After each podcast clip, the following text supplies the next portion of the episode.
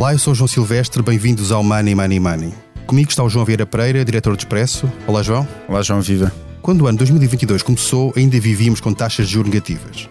A inflação já tinha começado a subir, mas acreditava-se então que o Banco Central Europeu demoraria muitos meses até começar a subir as suas taxas diretoras. Ao que a guerra começou, os preços dispararam e, apesar de algum atraso face aos bancos centrais, o BCE iniciou a subida em julho e fez-o de forma rápida. Estamos agora no final do ano, a Euribor a 12 meses já está acima de 3%, está mesmo em 2,6% nos 6 meses, e a taxa principal do BCE já vai nos 2,5%. Não são os níveis mais altos de sempre, mas foi a subida mais rápida dos últimos anos. A questão é saber agora o que vai acontecer em 2023. Até onde irá o BCE? Quando poderá a inflação começar a descer de forma sustentada? E mais do que tudo, se é possível fazer esta, esta, esta diminuição sem haver uma recessão. Money Money Money tem o patrocínio do BPI, eleito o melhor private banking em Portugal em 2022 pelas revistas PWM e The Banker nos Global Private Banking Awards. Este prémio é da exclusiva responsabilidade da entidade que o atribuiu. Banco BPI SA, registado junto do Banco de Portugal sob o número 10.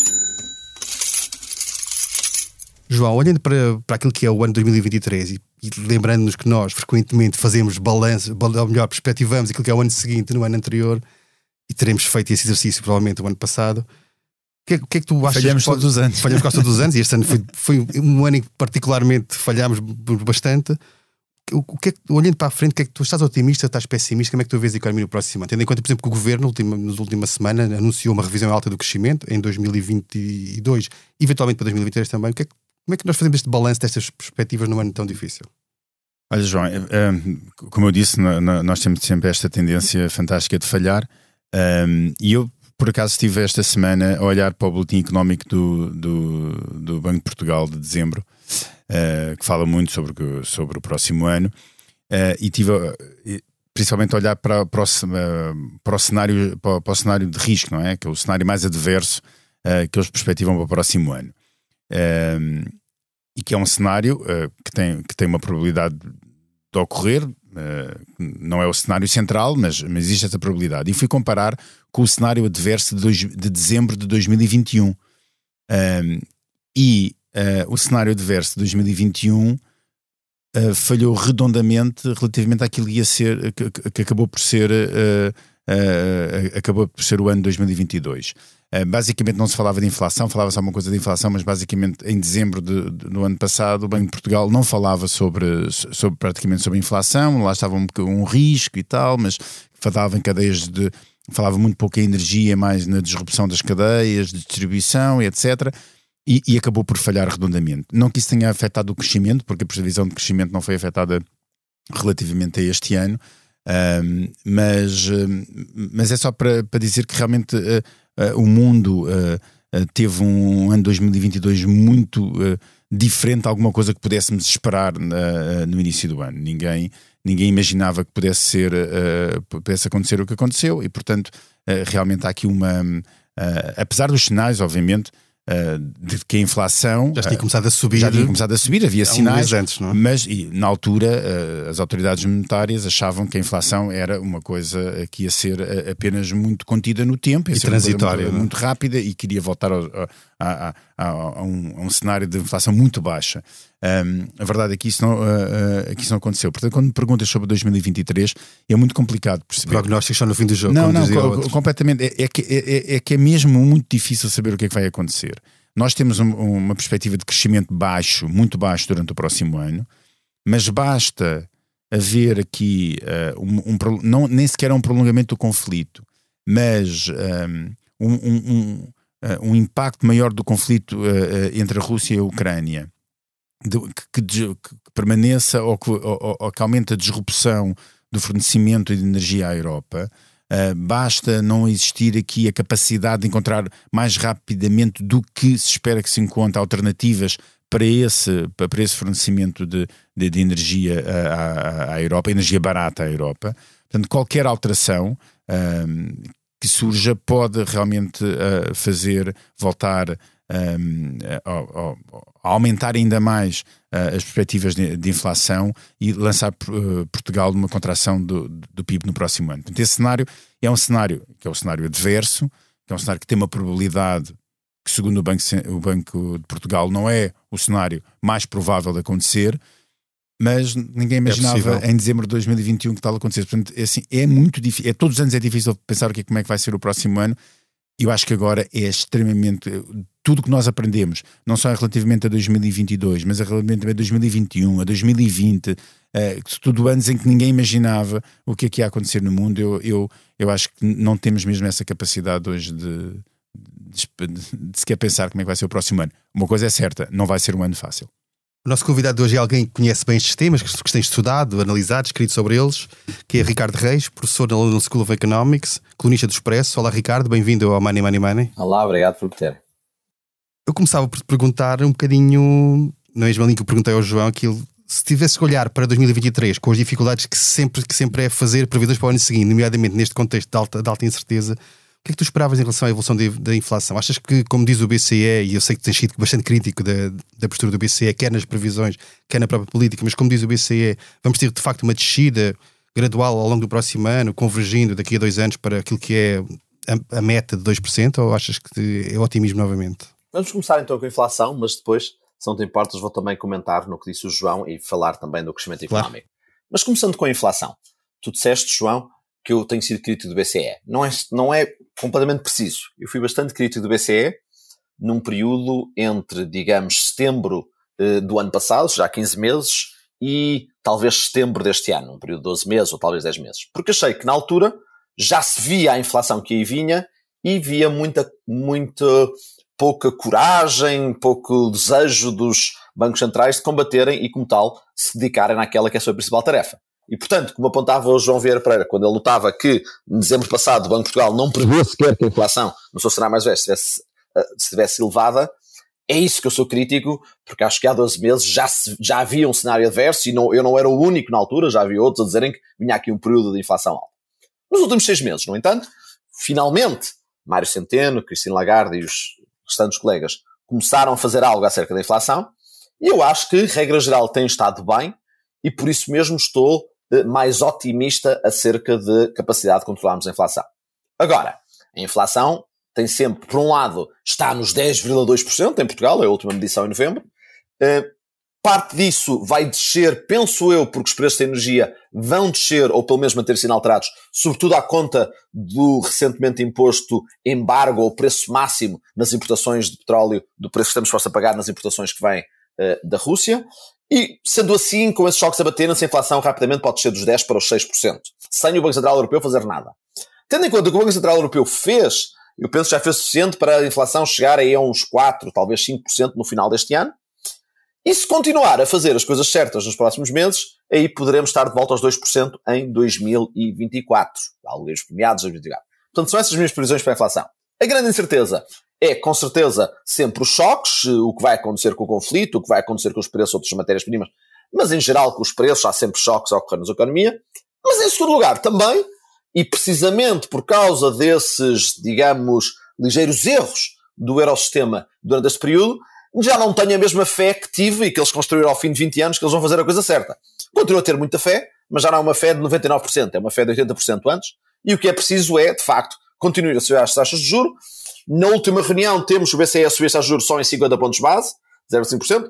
Não está mal, ao mesmo tempo, tendo em conta que o BCE começou a subir as suas taxas com 3 meses de atraso em relação à Reserva Federal, estar a desacelerar, não travar nossa subida, ao mesmo tempo que a Reserva Federal, já te diz aqui que temos novamente o Banco Central Europeu talvez demasiado pomba, como se diz nos círculos, e a não querer ir até ao papel, até, até ao fundo do que devia ir em termos do que precisa fazer. Mas vamos ver as próximas duas reuniões e se mantém esse empenho no seu alvo de inflação. Deixa-me só, portanto, uma coisa, Ricardo, antes de irmos ao crescimento, sobre, sobre esse ponto. Quando tu dizes que não tens a certeza que o BCE fará aquilo que é, que é necessário para, para levar a inflação de volta ao ponto onde devia estar e que tu achas que é possível, Tu, qual é que é a taxa de juro que tu achas que devia ser, ou até onde deveria ir até ao próximo verão para que, para que isso seja possível? É muito difícil pôr um número, porque aí está, sobretudo, os notícias, os dados que vêm da economia nos próximos três meses são determinantes para aí ser. No entanto, eh, quando eu olho para os dados, parece-me que a taxa de depósitos é difícil para mim ver como é que a inflação pode ser sem a taxa de depósitos subir pelo menos aos 3%.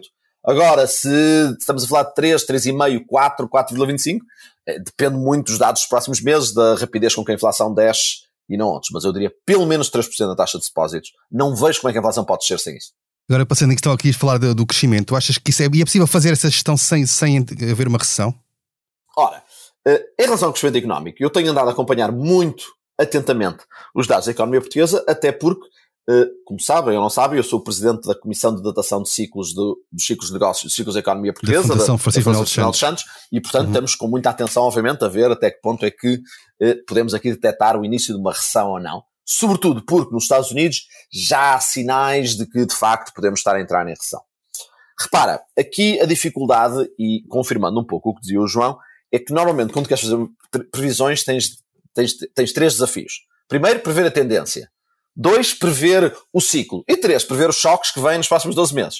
Começando com prever a tendência. A tendência em Portugal entre 2000 e 2019 foi péssima, um crescimento muito baixo.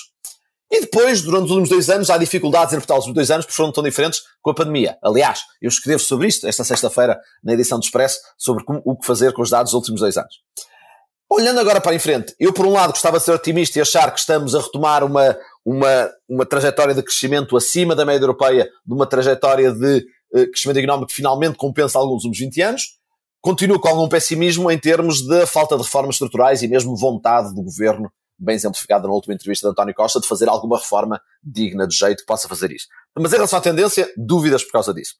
Em relação ao ciclo, tendo em conta uh, o aumento das taxas de juros nos seis meses, mas sobretudo, e muito mais importante que isso, tendo em conta a invasão de Putin da Ucrânia, a invasão deslocada de, de, de, Putin da Ucrânia, nós temos um choque brutal nas nossas economias. Porquê? Porque nós usamos energia e por essa energia, eh, nós, nós importamos energia na Europa, é um, obviamente, sempre um input essencial para a produção de todos os bens e serviços, e o preço disso, o preço dela subiu imenso. Portanto, nós estamos menos competitivos, menos produtivos.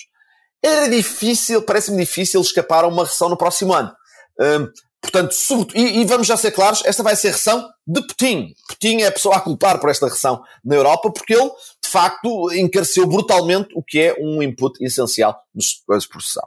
Agora, até que ponto é que aí está desenvolvimentos positivos na guerra, até que ponto é que esta timidez do Banco Central Europeu que não fosse o choque de Putin já devia estar nos 5%, como está, já devia estar a caminho dos 5% e nos 4%, como está a Reserva Federal, aí está, daí eu apontar, como dizia há pouco, nos 3, 3,5%, ao contrário dos 5,5% uh, dos Estados Unidos, precisamente já descontar 2% por causa do choque Putin. Uh, mas, enfim, é daí que vem alguma certeza, mas parece-me difícil que Portugal evite uma recessão no próximo ano. Por fim, tem os choques, o que foi o ênfase do, do João Vieira Pereira. E aí, de facto, os choques, por natureza, são imprevisíveis e ele ilustrou muito bem como aqui há 12 meses quem pensaria que acontecia uma invasão da Ucrânia ou, ou o que aconteceria exatamente com os preços de energia e outros, e igualmente temos a estar sempre prontos para os próximos 12 meses nos surpreendermos novamente. Eu, se quiser tentar adivinhar algum choque, olharia para, novamente, a geopolítica que está em grande ebulição em termos das restrições à globalização, em termos da, do papel da Turquia, das eleições da Turquia, tudo isso me parece. Eu estaria a prestar mais atenção aos ótimos analistas políticos que vocês têm no Expresso para tentar ver de onde virá o próximo choque.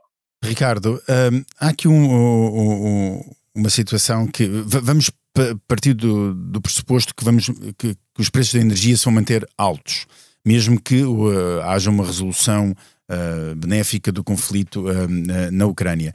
Hum, quanto tempo é que a economia, se, uma economia leva a ajustar-se aos novos preços para que possa regularmente voltar a funcionar, mas tendo como base que uh, uh, o pressuposto que a energia uh, está, está muito mais cara e que passa a ser esse o, aquele, o status quo normal da, de, das condições do, e, e, do preço dos fatores de produção. Para quem acompanha a discussão política e económica na Alemanha, João, esse tem sido o principal ponto dos últimos nove meses. Por isso, posso-te responder resumindo o que aprendemos na Alemanha nos últimos nove meses. Há nove meses, quando subiu imenso o preço do gás e do petróleo, houve uma grande discussão na imprensa alemã com um conjunto de pessoas a dizerem que isto vai ser um colapso, a economia vai cair 10%, uh, não, e por isso mesmo não podemos pôr qualquer embargo aos preços da energia, temos de pagar tudo o que o Sr. Putin queira, temos de financiar a sua guerra, temos de financiar a morte dos ucranianos. Do outro lado, havia quem dizia, não, vamos pôr um embargo total sobre o petróleo e o gás russo, ou se não total, muito grande, porque a economia vai se ajustar e isto não vai levar a uma quebra de 10%, mas vai levar uh, muito menos, a simplesmente a uma recessão, com uma, uma normal, se quiseres, com 2%. Ora, entretanto, esta discussão tornou-se inútil porque foi Putin ele próprio a cortar a torneira do gás, e o que vimos é que em 6, 9 meses, e isso é verdadeiramente extraordinário, João, quando olhas para os dados da indústria alemã, é a capacidade de adaptação. Obviamente que houve um enorme choque, mas em nove meses, voluntariamente, só com ajustes na linhas de produção, só com, novamente, as pessoas com atenção, com consciência social, a moderarem o seu consumo de energia, com as empresas a procurarem alternativas, a, a ajustarem os seus motores e tudo o resto, o que vês é uma redução no consumo de gás de mais de um terço na Alemanha, só por optimização, mudança ao que é a nova realidade. Portanto, neste, no, ao fim de nove meses, nesse debate, ganharam, se quiseres, os segundos que eu referi, ou seja, os que diziam que a economia se adapta e a economia alemã vai ter uma redução de, com uma quebra do PIB de 1, 2%, nunca de 10 ou 15. Olhando por isso para a frente, podes, no entanto, fazer dois argumentos. Um, todo esse ajuste que podemos fazer já fizemos, já não há mais a fazer. Ou, podes dizer, normalmente, vamos ser surpreendidos positivamente pelo engenho das pessoas, pelas forças do capitalismo, pelos incentivos da economia de mercado, que de facto, se eu estou numa empresa e consigo mudar a minha fonte de energia de uma que custa três vezes mais para uma que outra, os incentivos que eu tenho para conseguir arranjar uma solução são grandes e olha as maravilhas do capitalismo, João, João e João, como aqui na questão do money money, como as empresas com esse incentivo conseguiram todas ajustar-se de uma forma ou de outra e assim conseguir garantir a sua sobrevivência. E eu espero que os próximos 12 meses mostrem o mesmo. Antes de entrarmos aqui para a gravação, uh, e nós estamos a, grava a gravar uh, ainda na semana antes do Natal, uh, deste uma entrevista uh, ao Financial Times, que eu ainda não tive a oportunidade de ler toda, mas, mas uh, li uma parte e tu falas um pouco no regresso dos tempos da política monetária. Parece que voltou o tempo da, da política monetária. como é que achas que o que aconteceu nos últimos, no último ano e o que está a passar agora vai mudar a forma de atuação dos, do, dos bancos centrais no futuro? Eu acho que no futuro, por um lado, eh, vamos ter, se quiseres, temos de nos relembrar dos princípios básicos do que era a política monetária, que é mudar taxas de juro e com uma atenção, com um olho de falcão, se quiseres, sobre a inflação. O objetivo é a inflação e a ferramenta para chegar lá são as taxas de juro. Eh, durante muitos anos, porque tínhamos inflação tão controlada e as taxas de juro tão baixas, os bancos centrais tiveram de começar a olhar para ferramentas alternativas, por exemplo, o tamanho do balanço, o chamado quantitative easing e outros, eh, e a focar-se cada vez mais na comunicação e menos na ação, se quiseres, no sentido de menos mexer taxas de juros e mais falar sobre o que vão fazer daqui a 3 ou 4 anos.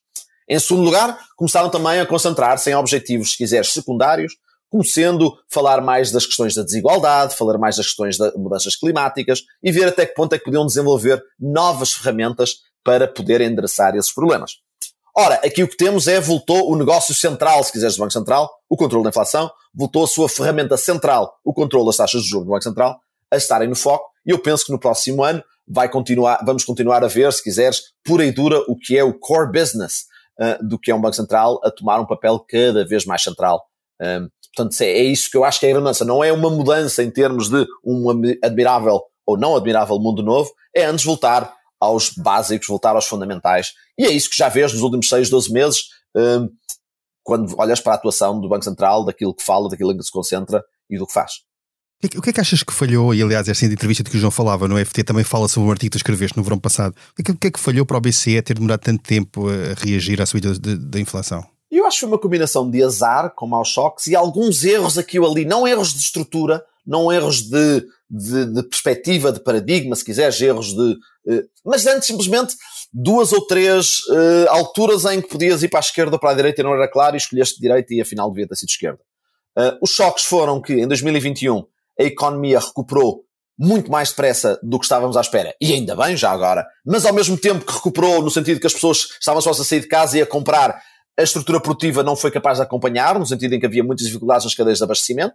E o que tiveste na altura foi que os bancos centrais, ao verem a subida dos preços inevitável com este excesso de procura em relação ao limites de oferta, eh, decidiram que, bem, eu tinha prometido em 2020 que tinha manter as taxas de juros baixo a zero muito tempo e não quero, não quero voltar atrás da minha promessa. Isso foi um erro. Segundo lugar, houve de facto a questão do, dos preços da energia também a subirem, um, e aqui, uh, já passados uns meses, já na segunda metade de 2021, o que viste foi novamente os bancos centrais a dizerem: bem, quando sobem os preços da energia, se, tão frequentemente se é temporário que não se deve fazer nada acerca disso, porque eles vão descer no espaço de dois meses. E no entanto, não houve a percepção de que afinal, talvez por azar, isto não era petróleo, era gás natural e outros, e a subida ia ser persistente e portanto devia ser feito algo muito mais cedo. E em terceiro lugar, o terceiro grande azar, se quiseres, e erro acompanhado, foi que as expectativas de inflação, todos estes choques que eu falei antes, sobem a inflação, mas fazem-no temporariamente sempre. O que torna uma segunda fase, se quiseres, no processo inflacionário é quando depois de subir a inflação permanece, persiste grande. O que faz isso é as pessoas começarem a esperar mais inflação, uh, começarem a, portanto, incorporar isso, as, as empresas começarem a, a pôr os seus preços mais altos, porque esperam que os, os preços dos seus fornecimentos sejam mais altos, esperam que os preços concorrentes sejam mais altos, e também os próprios consumidores começam a gastar mais, porque esperam que os preços vão subir. O que vimos foi que nos dados, já no final de 2021, as espécies de inflação começam a estar, o que se diz na gíria, desancoradas, a começarem a esperar cada vez mais, e o Banco Central, na altura, olha e diz: bem, não temos a certeza, estes dados são sempre ruidosos, vamos esperar para ter a certeza. Bem, esperar para ter a certeza foi atrasar-se nove meses. Uh, e foi esse atraso de nove meses que levou a que depois a inflação, entretanto, já se tivesse entranhado na economia, nas expectativas da inflação, e acabasse com a inflação a chegar nos 10%, e agora com um processo persistente que vai demorar pelo menos um ano a trazer para baixo. E acreditas que teria sido possível, com uma política monetária mais ativa mais cedo, teria sido possível evitar pelo menos esses picos de 10% ou algo parecido? Sim, sem hesitação, sim. Se tivéssemos subido as taxas de juros a começar alguns entre setembro e dezembro do ano passado, de uma forma muito moderada, tendo a certeza, 25 pontos base aqui, 50 ali, e tivéssemos feito isto de uma forma vigilante durante os últimos 12 meses, provavelmente hoje estaríamos a um nível de taxas de juro não muito diferente da que temos hoje, mas entretanto, a inflação estava não nos 10%, mas nos 6%. Tendo em conta que, João, isto é importante, dos 2 aos 6 era inevitável, se foi o impacto da energia. Mas dos 6 aos 10 foram os tais erros bancos centrais. Se teríamos hoje em 6, 7, estaríamos hoje a falar que já no espaço de 12 meses estar de volta nos 2 em vez de nos 4, como eu falava antes. Deixa-me regressar atrás um pouco daquela questão que o João falava, que colocou sobre a capacidade das economias se adaptarem aos novos níveis de preços mais altos. Como é que como é que tu vês o facto de, em alguns países, Portugal e não só, haver medidas que mitigam estes efeitos, até de forma transversal? Isto ajuda ou em que medida é que isto atrapalha aquilo que seria o ajustamento normal da, da economia à nova realidade? Há sempre aqui um desafio muito importante eh, de política económica, que é normal quando há choques enormes como estes, com grandes efeitos. Por um lado, queres preservar os incentivos para que empresas e pessoas se ajustem à nova realidade e contribuam assim para que a economia ultrapasse. Por outro lado, tu queres ajudar, sobretudo os mais favorecidos, mas aqueles que não, mas quase todos, porque não antecipámos este choque, de forma a suavizar os seus impactos. Ora, isto em termos de economia, se quiseres, básica, e digo isto básica no sentido de, eh, não de ser fundamental, mas antes de dizer que precisa de muitos ajustes àquela realidade, novamente a lição é, um, não ajustes preços, mas ajusta rendimentos. Ou seja, deixa os preços subirem o que têm de subir para assim as pessoas se ajustarem a responderem a esses preços mais altos ou mais baixos, eh, ajustando o seu comportamento, mas ao mesmo tempo faz transferências de rendimentos que permitam que o impacto no rendimento das pessoas e logo no seu consumo e bem-estar eh, seja suavizado. Como tal, nesta altura, com o choque de energia, este princípio básico, como dizia, que tem sempre de ser ajustado e nunca é perfeito, nunca é puro, diria, não queremos estar a pôr subsídios nos preços da energia, não queremos estar a pôr limites máximos nos preços, queremos antes estar a com políticas sociais de transferências de rendimento para as pessoas mais afetadas por este impacto, ou para as empresas, já agora, mais afetadas por este impacto. É isso que vemos como princípio fundamental nas diferentes políticas adotadas em diferentes países, umas com mais sucesso, outras com menos sucesso. Neste campeonato, quem fez pior está de longe o Reino Unido, que pôs um, praticamente focou toda a política no, num preço máximo sobre o preço da energia. Foi tão mal que, ao fim de umas semanas, o seu governo, a sua primeiro-ministro tinha caído, tal eram os impactos orçamentais péssimos dessa medida, e que, entanto, foi muito suavizada e recuada, mas continua a estar. E de outra perspectiva, tens, se quiseres, quase que a Alemanha, que tem uma intervenção nos preços, mas não marginal e com grandes transferências, mas demorou nove meses a fazê-lo e, portanto, não sei se tem tanto efeito. Portugal eh, teve algumas políticas que me parecem sensatas e, tendo em conta isto, não é nem o pior nem o melhor neste equilíbrio que eu acabei de escrever. Achas que a política orçamental em muitos países na Europa está a atrapalhar aquilo que seriam os objetivos de, do, do, Banco Central Europeu? Ou seja, está a dar estímulos à economia numa altura em que se pretende travar a procura e, e travar os preços, não é? No fundo. Um pouco. Uh, mas aqui, novamente, há um equilíbrio difícil. Por um lado, é verdade que, tendo em conta a dimensão do choque da invasão de Putin, tendo em conta as necessidades que ela exige em termos de despesa pública, sobretudo com a despesa social e outra, eh, seria de esperar que a política orçamental tivesse um papel, eh, tivesse um papel tal como está a ter em Portugal. Agora, isto está a vir também, e essa é que é a grande, se quiseres, infelicidade, com déficits públicos muito altos na Europa, eh, já no seguimento de déficits públicos altos, obviamente, há dois anos com, a pandemia, e é, são esses déficits públicos que contribuem para puxar ainda mais para cima a inflação. Num mundo ideal, teríamos já começado há um ano o ajustamento fiscal, em termos de fiscalidade, assim como em corte outras despesas, que permitisse trazer os déficits públicos de volta ao equilíbrio, de forma a não ter esse efeito. De reparar já agora que podemos até dar um exemplo uh, para os, se quiseres, europeus que estejam a ouvir este podcast, suponho que não sejam muitos, enquanto à língua, que é que Portugal, no fundo, está a fazer isso. Ou seja, nós estamos a ter um ajuste e uma tentativa de re responder à, ao choque com política orçamental e, ao mesmo tempo, estamos com um déficit público sob controle. Uh, assim fosse na Alemanha, que não é, onde há um déficit público brutal, assim fosse na Itália, em Espanha ou em França, onde não é isso que se passa. Tem havido uma grande pressão em Portugal, e não só para a contenção dos salários, para evitar precisamente aquilo de que falavas, que é o, o, o perpetuar a subida dos preços e, no fundo, transformar aquilo que eram, alguns efeitos transitórios em, em permanentes em termos de inflação.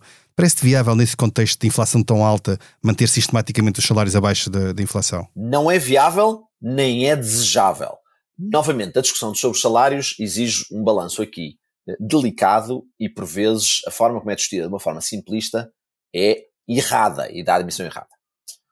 Os salários, o que traz persistência ao processo inflacionista é quando as pessoas fixam salários, aumentos salariais muito altos, a pensar, a esperar que a inflação vai subir ainda mais e, portanto, como estão a negociar o seu salário hoje para, para ter efeito durante o próximo ano, querem já prevenir-se da possibilidade da inflação ser alta. Mas ao fazerem, ao subirem os salários, por sua vez dão um impulso para que a inflação suba e acabamos assim neste ciclo vicioso em que as pessoas os salários à espera da inflação, a inflação vem, acaba por ser mais alta, puxa mais salários. É esta espiral inflacionista que motiva estes apelos à conta salarial. Mas isso é muito, muito, muito diferente de dizer que nos últimos 12 meses, quando a inflação apanhou todos de surpresa e ninguém que negociou os seus salários há 12 meses previa que essa inflação viesse aí, implicou que o meu salário e o teu salário subiram muito menos do que a inflação. Eu tive uma grande perda. Aliás, os dados todos, todos os países na Europa mostram isto. Os, as empresas ficaram a ganhar nos últimos 12 meses e os trabalhadores a perder porque os preços subiram muito mais do que os salários. E é normalíssimo, expectável, razoável e, se é, discutir, se é desejável ou não, depende com César João, se tu és mais patrão ou mais trabalhador, que os salários subam nos próximos 12 meses para recuperar aquilo que tu perdeste nos últimos 12 meses uh, e, portanto, deve haver um aumento salarial. Uh, o teu salário deve subir para te compensar do que foi o, do que foi o aumento dos preços dos últimos 12 meses e, portanto, os salários devem subir. E, e não, mal seria se o Banco Central estivesse aqui a dizer que os trabalhadores não deviam ser pagos e recompensados, se quiser, pelo que aconteceu. Portanto, não é a subida dos salários que, de forma alguma, é um problema em si. Por fim, no entanto, e aqui um ponto importante, no entanto, a inflação foi 10% no último ano, João o teu salário terá subido, de acordo com os números, em média, vou tomar como uma pessoa média portuguesa, alguns como uns 4%. Ora, hum, repara que, por causa de quem? Vladimir Putin, o deslocado que invadiu a Ucrânia, por causa do choque que foi para a nossa economia, não podemos contar com um input tão importante como a energia, os nossos salários reais, ou seja, subida de salários menos, menos inflação, tinham de descer. É essa a reação de que falávamos aqui há pouco. Agora, essa descida devia, devia ter sido 6%? Acho que não. Porque, como dizia antes, não acho que o choque tenha sido tão grande para justificar uma quebra do PIB no 6%, uma quebra no teu salário de 6%. Mas deviam ter sido 2 ou 3 ou 4. Sim, talvez. Depende do setor, muito. Em alguns setores, às tantas, deviam ter sido mais. E por isso é que eu digo que se o teu salário subiu 4% este ano, eu acho que tens aí uns 3, alguns entre 2% a 6% a recuperar, dependendo do teu setor, dependendo do impacto que a preço de energia teve no teu setor. E eu espero que essa recuperação aconteça e mal seria se os bancos centrais só pusessem de alguma forma ela. Bem, seguimos agora para a nossa Bolsa de Valores. A cada convidado é apresentado um tema para o qual deve dar ordem de compra ou de venda. Eu começo por ti, João, e por um estudo um, um, foi pedido pelo governo português à OCDE, que foi conhecido esta semana, sobre o financiamento das universidades em Portugal e que, entre outras coisas, propunha que houvesse uma propina diferenciada em função do nível de rendimento do, dos estudantes. Tu compras ou vendes este tipo de solução? Olha, compro de imediato. Hum, quer dizer, eu, eu, hum, eu, preferia que não houvessem propinas de todo, mas, hum, mas pronto, mas, mas isso é outro assunto, não estamos, a, não estamos a, a, a, falar sobre isso, estamos a falar sobre se deve ser ou não diferenciado esse, esse pagamento. Eu sou completamente a favor dessa diferenciação uh, de pagamento. Agora, o grande problema sobre a diferenciação de pagamento em Portugal não tem a ver com essa diferenciação, mas tem a ver sobre quem é que acaba por ser o sacrificado. É porque, como em Portugal, uh, uh, qualquer pessoa que tenha um rendimento uh,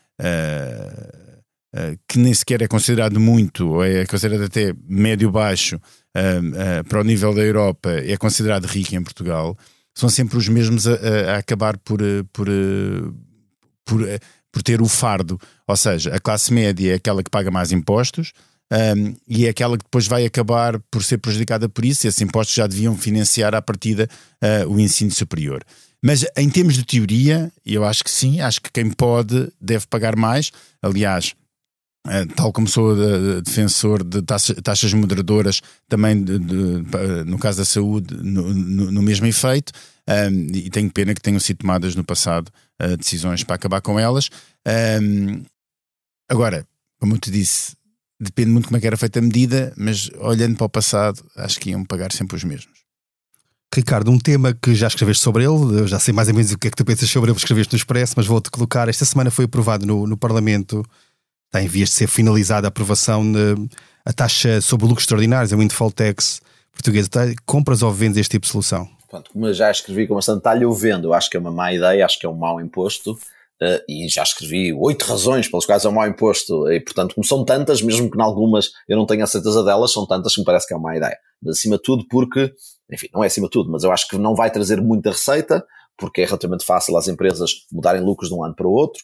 Acho que não é, é altamente distorcionário, porque no futuro quem quiser investir neste setor uh, vai ter, ter em conta que, de facto, uh, vou ser expropriado se quiseres, se tiver alguns bons quando tiver sorte, porque acho que abre, obviamente, por simetria, abre um, a porta, mais que abre, escancar a porta para saber que quando tiverem prejuízos extraordinários, aqui vou estar eu, contribuinte, a pagar para os compensar, o que me parece sempre um mau princípio de negócios, uh, e porque numa altura em que temos de incentivar a produção de mais energia na Europa, porque perdemos o nosso fornecedor a leste, uh, estar aqui a pôr o, o peso sobre as empresas de energia não me parece que seja a forma certa de encorajar a criação de capacidade. Repara até sobretudo que estes lucros, muitos deles vêm precisamente, quando olhas para as empresas de energia, das suas operações com renováveis e com as energias alternativas, que foram aquelas em que havia um custo fixo muito grande, há um custo relativamente pequeno de produzir o megawatt adicional e com subidas para a eletricidade tiveram lucros imensos. Não parece aqui depois estar a taxar isso seja o melhor eh, incentivo, até em termos de transição climática. E assim terminamos mais um episódio do Money Money Money, o último de 2022. A edição esteve a cargo de João Martins. Não se esqueça, envie-nos questões e sugestões de temas para o e-mail economia.expresso.empresa.pt. Até lá, tome muito bem conta da sua carteira e tenha um excelente 2023. Money Money Money tem o patrocínio do BPI, eleito o melhor private banking em Portugal em 2022 pelas revistas PWM e The Banker nos Global Private Banking Awards. Este prémio é da exclusiva responsabilidade da entidade que o atribuiu. Banco BPI SA, registado junto do Banco de Portugal sob o número 10.